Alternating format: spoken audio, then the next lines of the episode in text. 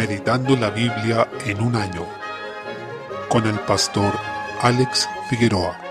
Día 6, mes 4. Deuteronomio capítulo 29. Encontramos una renovación del pacto de Sinaí. Toda esta ley dada en el Pentateuco se conoce como la ley de Moisés, el pacto con Moisés o pacto de Sinaí. En el versículo 4 es interesante lo que se nos habla y debemos tomarlo en línea con las palabras de Jesús cuando dice, el que tiene oídos para oír, oiga, en Mateo 13:9 por ejemplo. Acá menciona, pero hasta hoy Jehová no os ha dado corazón para entender, ni ojos para ver, ni oídos para oír. La consecuencia es que el pueblo se comporta de manera rebelde al Señor. La responsabilidad del pecado no es de él, sino del pueblo, porque el Señor no lleva a nadie a pecar. Son ellos mismos los responsables por no tener un corazón dispuesto, ni ojos para ver, ni oídos para oír. Entonces, si tomamos este texto en línea con las palabras de Jesús, significa que cuando él decía, el que tiene oídos para oír, oiga, quería decir que quien ha recibido de Dios oídos para oír y ojos para ver, entonces debe actuar en consecuencia. Desde el versículo 5 nos muestra que el Señor había movido a este pueblo por el desierto, sosteniéndolos en todo momento y dándoles victoria sobre los reyes que se les opusieron. El Señor les sigue insistiendo en que ellos deben guardar sus palabras y su ley si querían prosperar y ser sostenidos en la tierra en la que iban a entrar. Y debían hacerlo todos quienes componían este pueblo, sin excepción, como dice los versículos 12 y 13, para que entres en el pacto de Jehová tu Dios y en su juramento, para confirmarte hoy como su pueblo y para que Él te sea a ti por Dios. Hay que poner mucha atención con este lenguaje condicional, porque como hemos dicho anteriormente, se refleja con esto que es un pacto de obras, que tiene que ver con que el Señor exige una obediencia perfecta para mantenerse en el pacto, mientras que en un pacto de gracia el Señor pide fe, aquella mano desnuda que se extiende para recibir las bendiciones que vienen de Dios. Esto no significa que no se pida obediencia o que ella no deba existir en el pacto de gracia, sino que la obediencia va a ser una consecuencia de estar salvo ya en el pacto y no lo que se pide para ser salvo o para mantenerse en esa condición. Desde el versículo 18 tenemos algo muy importante porque habla de un concepto que después se recoge en el libro de Hebreos, que es la raíz de amargura o la raíz que produzca hiel y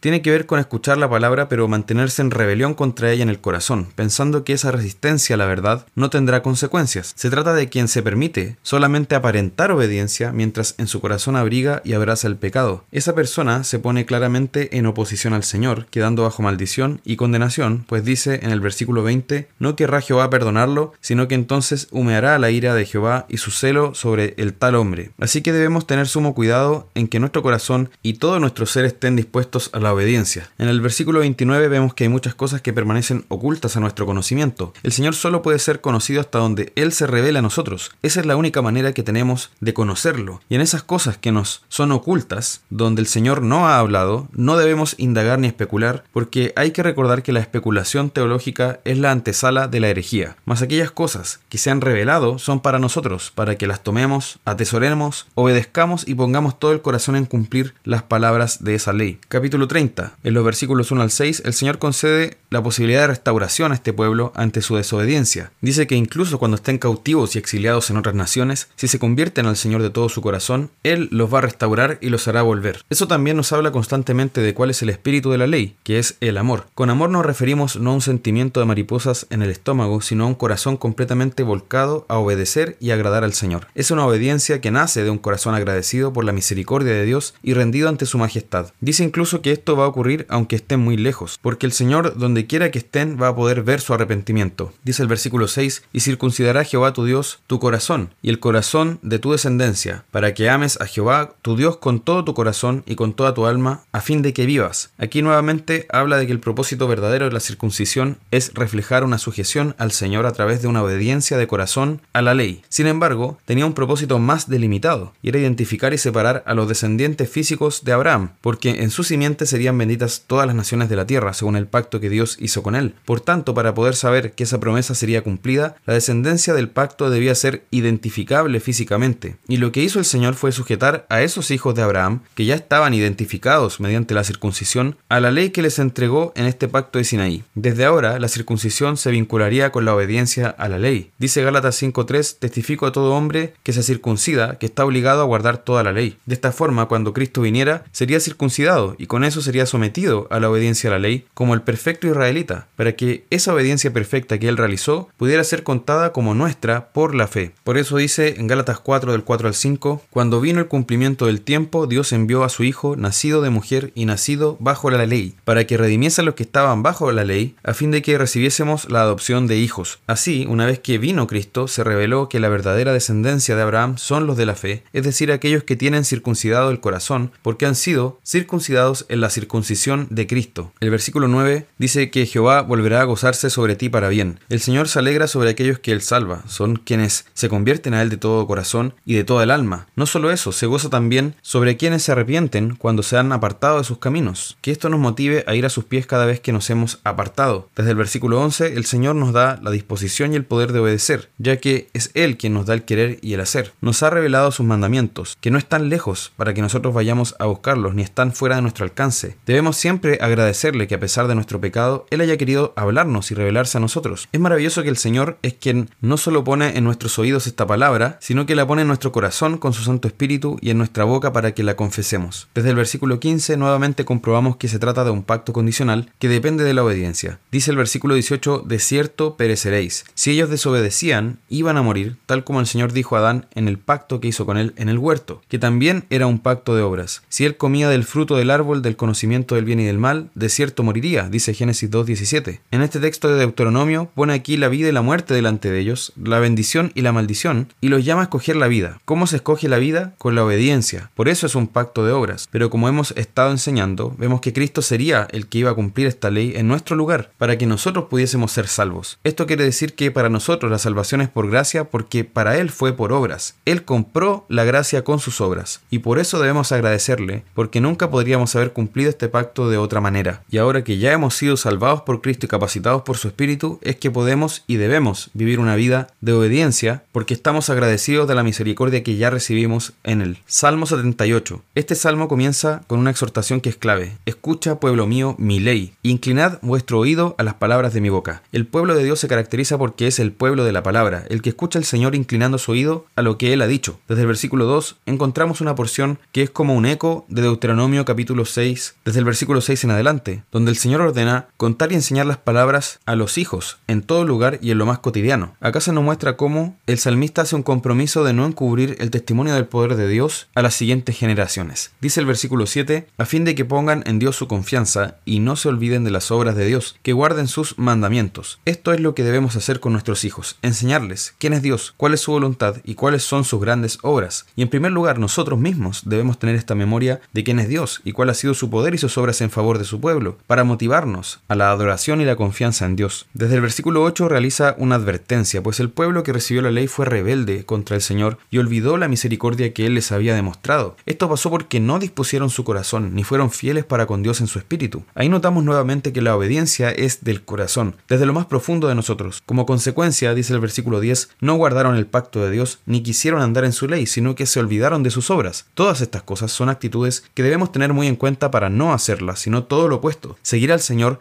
fidelidad, buscando su rostro y la obediencia a sus palabras. En los versículos 12 al 16 vemos que Dios respondió a esto con misericordia, demostrando su poder en favor de ellos. Los cuidaba, los sustentaba de manera sobrenatural de día y de noche. Sin embargo, desde el versículo 17 vemos que el pueblo persistió en su rebelión. Tentaron a Dios en su corazón, pidiendo comida a su gusto, dice. No estaban contentos con lo que Dios les daba, sino que querían su propia dieta. Esa es una característica de la rebelión, que no estamos contentos con Dios y por eso nos rebelamos contra su voluntad. Eso llegó a su punto máximo cuando Cristo estuvo aquí en la tierra, ya que los líderes religiosos vieron que Él era el pan de vida que había descendido del cielo, pero ellos deseaban otra cosa, una comida a su gusto, como dice este salmo, y no querían este pan de vida, por tanto perecieron por su rebelión. Continúa el salmo diciendo y hablaron contra Dios, es decir, murmuraron y se quejaron contra Él. Hay una forma de queja que es reverente y se hace en oración. Es la única queja buena porque es aquella que hacemos delante de Dios buscando su rostro, buscando que Él responda en su poder y pidiéndole que sea fiel a su pacto, y allí le preguntamos por qué, hasta cuándo, pero lo hacemos de manera reverente. Pero la queja que se trata aquí es muy distinta. Es una murmuración amarga contra Dios que viene de la rebelión y de la incredulidad. Y notamos que lo que se está recordando aquí en este salmo son las rebeliones relatadas en el libro de Números, sobre todo desde el capítulo 11 en adelante, y que terminaron en gran mortandad en medio del pueblo por su incredulidad y su persistente desobediencia contra el Señor. Desde el versículo 21 dice que oyó Jehová y se indignó, pues esa es su reacción cuando esto ocurre. Los israelitas, dice el versículo 22, que no habían creído a Dios ni habían confiado en su salvación. Debemos tener cuidado para que nuestros corazones no sean incrédulos, sino creyentes en el Señor. Es un pecado dejar de confiar en su salvación, dudar de que Él nos ame como dice amarnos, o de que esté con nosotros como dice estarlo. El Señor ante esto reaccionó con misericordia, pero a la vez con juicio a los rebeldes. No destruyó a este pueblo del todo, y allí vemos su misericordia, pero castigó a quienes tenían su corazón endurecido y los hizo saciándolos de aquello que ellos mismos estaban deseando. Lo peor que nos puede suceder es que el Señor nos dé aquello que exigimos desde nuestro corazón desviado, que conceda nuestro capricho cuando lo que queremos es el mal. Eso es lo que le sucedió a este pueblo con las codornices cuando ellos pidieron carne porque no estuvieron contentos con el maná que el Señor les dio. Notemos en todo esto que la incredulidad y la rebelión jamás tendrán un buen fin. Proverbios capítulo 12. En el versículo 19 vemos nuevamente el contraste entre el hablar del justo y del impío. El labio veraz permanecerá para siempre, como nos dice también el apóstol Juan en 1 Juan 2.17, el que hace la voluntad de Dios permanece para siempre. Más, la lengua mentirosa solo por un momento, es decir, será callada, enmudecida. Así nuestro hablar reflejará hacia qué destino eterno nos dirigimos. En el versículo 20 vemos que no solo importa lo que hablamos, sino también lo que pensamos. Dice, engaño hay en el corazón de los que piensan el mal, y eso tendrá consecuencias en sus vidas, ya que no podrán permanecer, sino que serán cortados. Todo lo que se edifique sobre el engaño terminará siendo destruido. Pero alegría, dice, en el de los que piensan el bien, y es una felicidad verdadera porque corresponde a la que solo el Señor nos puede dar. Lucas capítulo 11. Desde el versículo 37, un fariseo ruega a Jesús que coma con él, pero al entrar en su casa el fariseo lo menosprecia porque no se lavó las manos antes de comer, según los ritos que tenían como tradición los judíos establecidos por los rabinos. El Señor le hace ver que eran necios porque se preocupaban de lo de afuera, de lo externo, de la limpieza simplemente ritual, de las apariencias, pero no se preocupaban de lo que había dentro de sus corazones. A ellos les importaban todos estos ritos de lavarse las manos y eran extremadamente rigurosos y hasta supersticiosos en esto, pero sus corazones estaban llenos de avaricia y de impiedad. En el versículo 42, el Señor comenzó una serie de ayes contra los líderes religiosos, proclamando el juicio de Dios hacia ellos. Los acusó de ser celosos con el diezmo, ya que diezmaban la menta, la ruda y contaban hasta las hojas, por ejemplo del orégano, los granos del comino, para diezmarlos, y con eso se jactaban de su celo. Pero dice, pasáis por alto la justicia y el amor de Dios. Es decir, menciona estas cosas que para nosotros podrían parecer engorrosas y difíciles, pero aún así